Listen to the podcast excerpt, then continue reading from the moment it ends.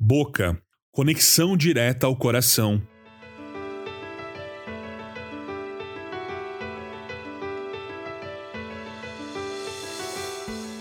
No capítulo 3 do livro de Tiago, nós encontramos uma profunda reflexão sobre a relação entre o homem e as suas palavras, seu poder e seus efeitos.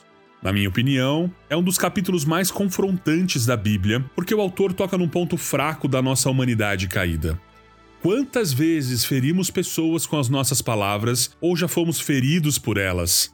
De fato, o autor diz que todos tropeçamos em nosso falar. Lógico, a não ser Jesus, ele é perfeito. Jesus nos ensinou que a boca fala do que o nosso coração está cheio, conforme o Evangelho de Mateus 12:34.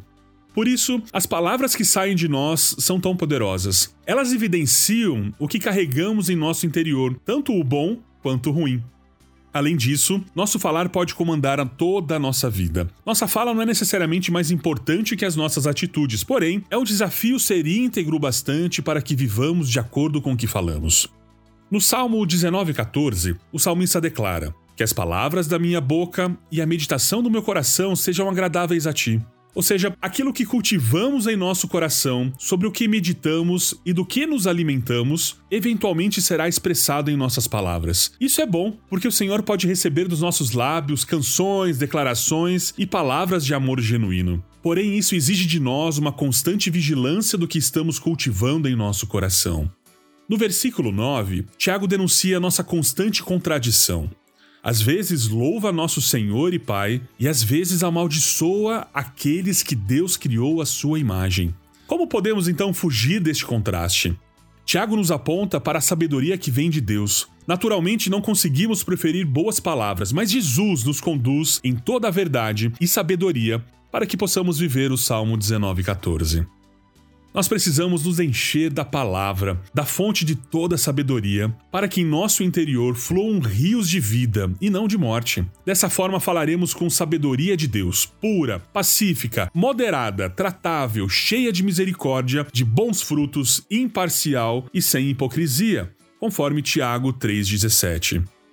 Jesus falava de um coração cheio de sabedoria que vem do alto, pois ele tinha um diálogo constante com o Pai. Além disso, seu alimento era a palavra, e ele falava apenas a verdade. Podemos considerar impossível não proferir nenhuma palavra torpe ou não tropeçar no falar. Porém, Tiago nos aponta um caminho para buscarmos a integridade e a sabedoria. Isso é, se enchermos da palavra e meditarmos nela, e se tivermos uma vida de oração constante, a probabilidade de agradarmos ao Senhor em nosso coração e em nossas palavras é bem maior. Assim estaremos cheios do coração do Pai sobre nós e sobre as pessoas.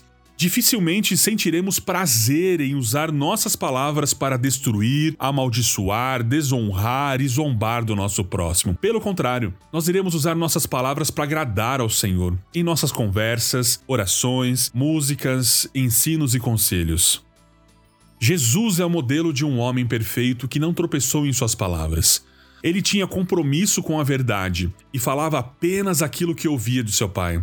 Quando se trata da nossa língua, deveríamos ser radicais em buscar palavras do Pai sobre nossas vidas e sobre as vidas daqueles que nos cercam. Nosso próximo foi feito à imagem de Deus e é digno de ser tratado como Jesus o trataria. Que nosso coração esteja inclinado a agradar ao Senhor com as nossas palavras e, consequentemente, com atitudes que refletem nossas falas e o que está dentro do nosso coração.